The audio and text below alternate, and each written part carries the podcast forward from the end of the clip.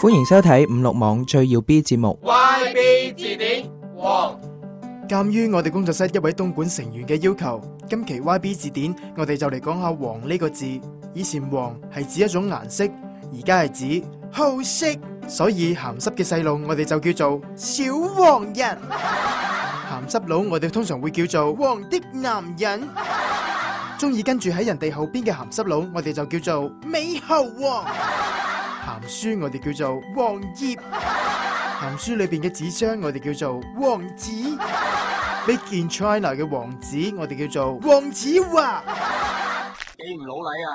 扯完啊，要做人工呼吸啊！撕晒本鹹書我哋叫做獅子王。小吉大個咗變鹹濕，我哋叫做王老吉。形容啲人內心好污穢，我哋叫做人心惶惶。唔可以成日諗鹹嘢，我哋叫做惶惶不可終日。形容一個人嘅話題點都離唔開鹹濕嘢，我哋叫做順口雌黃。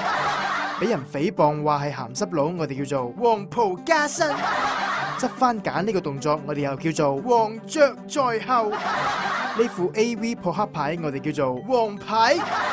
鹹濕婆賣青瓜，我哋叫做黃婆賣瓜。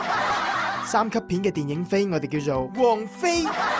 三級片嘅電影飛俾黃牛炒到好火，我哋叫做黃飛鴻。坐最後一排睇三級片，我哋叫做黃太后。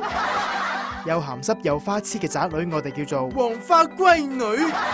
瘦過黃花閨女嘅人，我哋叫做人比黃花瘦。日本風俗業咁發達，所以我哋又叫佢做黃國。睇到鹹濕嘢之後嘅生理反應，我哋叫做黃勃。秋天出世嘅鹹濕佬，我哋叫做黃秋生。用騰達路由器極速擔島國愛情動作片，我哋叫做飛黃騰達。鹹濕佬開嘅車，我哋叫做黃包車。擁護鹹濕佬嘅組織叫做保皇黨。一百個保皇黨吹雞，我哋叫做黃百鳴。鳳姐好想俾人鹹濕，我哋叫做鳳求凰。皇帝好鹹濕，我哋叫做皇上皇。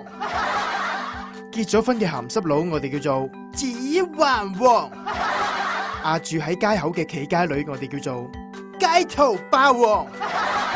前排東莞嘅整治行動，我哋叫做擒賊先擒王。又肥又高又老土嘅鹹濕佬，我哋叫做黃土高原。拆開盔甲嘅鹹濕佬，我哋叫做海賊王。個仔打緊飛機，阿媽突然入咗嚟，我哋叫做無敵破壞王。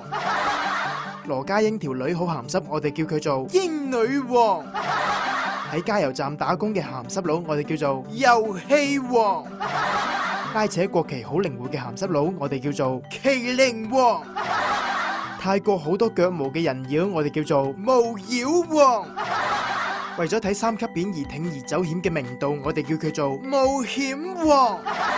識得演戲嘅鹹濕佬，我哋叫佢做喜劇之王。一個咩都唔識嘅人被改變成為鹹濕佬，我哋叫做全能改造王。欲火焚身而且好大力嘅後生仔，我哋叫佢做火力少年王。喺日本開麵包車嘅鹹濕佬，我哋叫佢做日式麵包王。好啦，咁你知唔知中國人係幾時開始鹹濕噶？秦朝，因為係秦始皇啊嘛。好啦，今期節目就到呢度，我哋下期再見。